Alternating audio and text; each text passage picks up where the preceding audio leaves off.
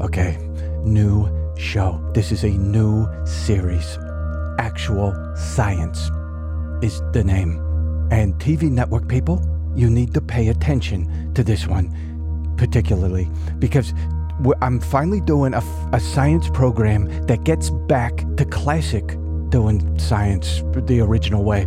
Because you remember back a couple hundred years ago, everyone could do science on their own, just in their like in their own rooms, and that's how we discovered so much stuff.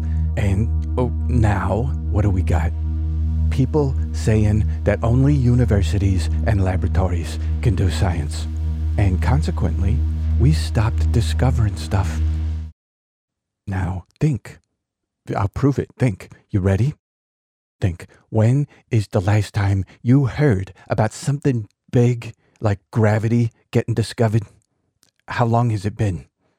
I'm telling you what you already know. Universities are the worst place for science. Everyone knows this. Even they know this, right? But what can what can we do?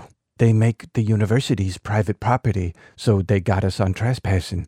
But also they only accept science that is already accepted science. See how they got you there with that circle? They're the people who say you got to just do science on science categories and in the way that we do it. But everything's a molecule, right? So therefore, everything is a subject for science.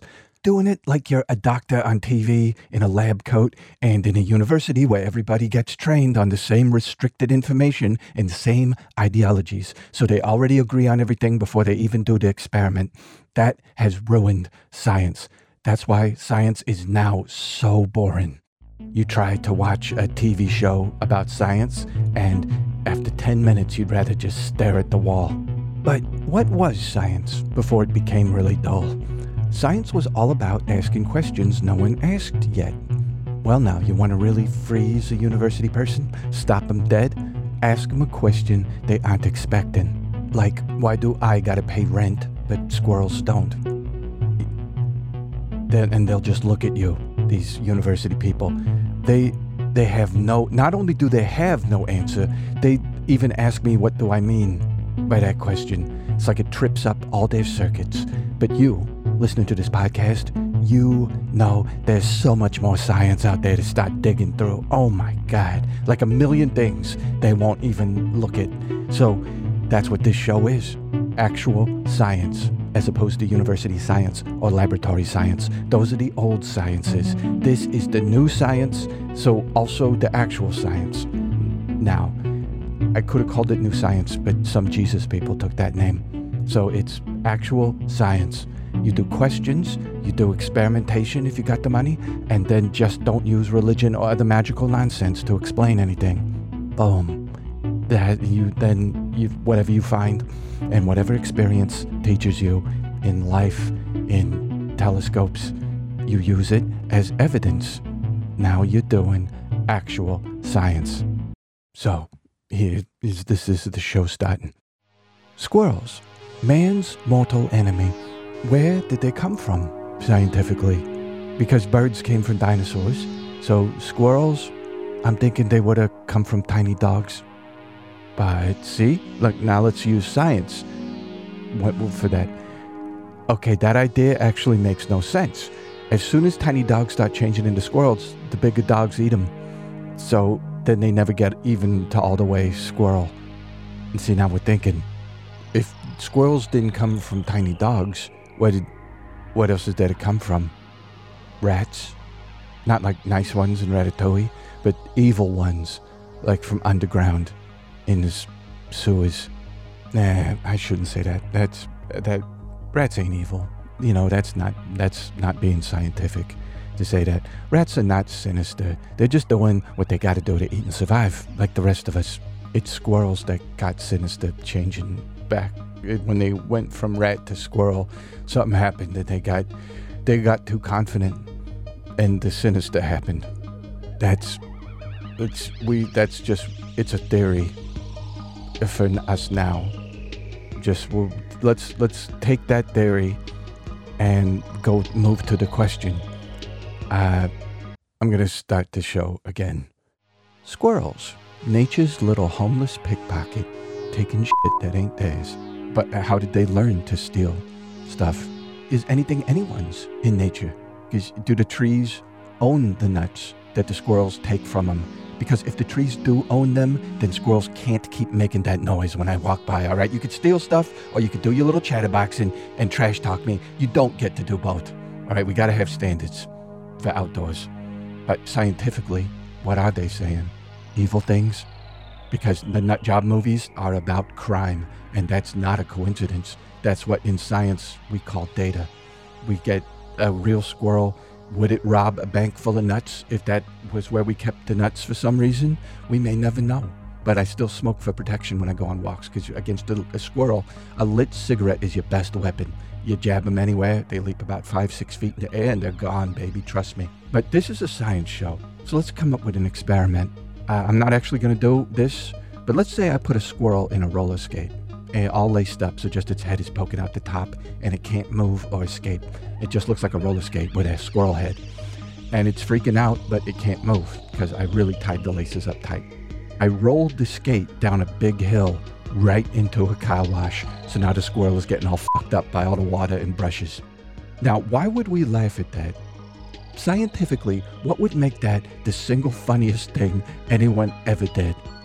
However, let's also remember, being real science is like being a detective, like Columbo. You got to be always asking questions that would catch a normal scientist off guard. So really, how come squirrels ain't invented apartments yet? really totally, totally serious. Are squirrels too stupid to charge each other rent? Or are they just wanting us to get depressed by living for free right in our face when we walk by? It's one or the other. It can't be both. Oh, wait, yes, it can. It can definitely be, be both, that both of those are going on. But science is also about knowing what everything would get if everything got what it deserves. If a squirrel bites me, it deserves to die. That's just a fact. Right after it bit, just grab it, throw it against uh, the nearest wall, hard as you can. But can we expand on that fact? Should we be killing other things in proximity to squirrels? What about plants that give us allergies? What are they even here for? Okay, and what if squirrels were using them against us? Why should they get to do that? Ask a university person this, they got nothing. They wouldn't even know where to begin. See, they got distracted by all that laboratory equipment, while squirrels are basically taking over all the trees around them and they don't even see it. So, okay, scientific conclusion. According to science, it turns out there are ways we can get rid of squirrels, like traps and disposal units. That, like I said, that we it gets rid of most of them while preserving the one thing we love most, peace and quiet. And then we're just talking, right? Just doing science thing where we got to think of all the angles. After we get rid of squirrels, can we move on from squirrels? Maybe. Because I'm just saying, we're just talking here, right? Science wise, just having ideas come to us as researchers in getting rid of things.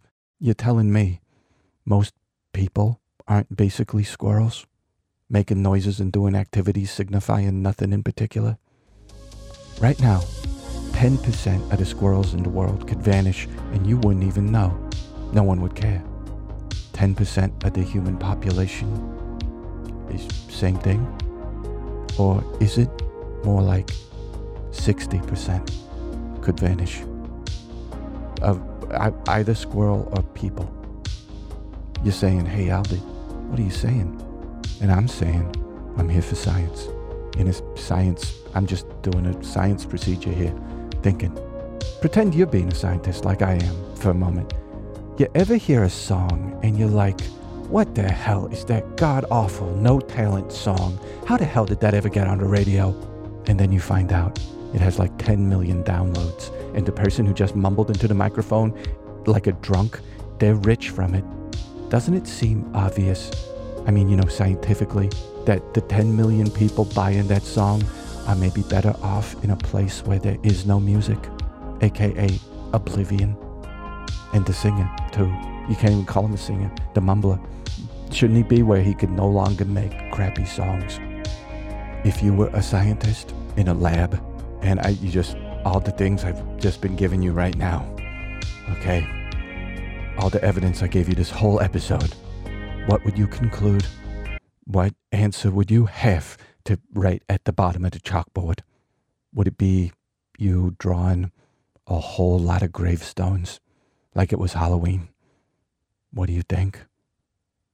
I I guess my saying that makes that this the Halloween episode. It's just kind of late because I did the skyscraper one first. I had to before even I forgot that movie ever came out. Actual Science premiere episode. Thanks for listening to it all the way through. We gave the universities so much to think about, and I bet you they'll act like this episode never happened. NeverGotFamous.com. See you on the other side of science. I can say that now.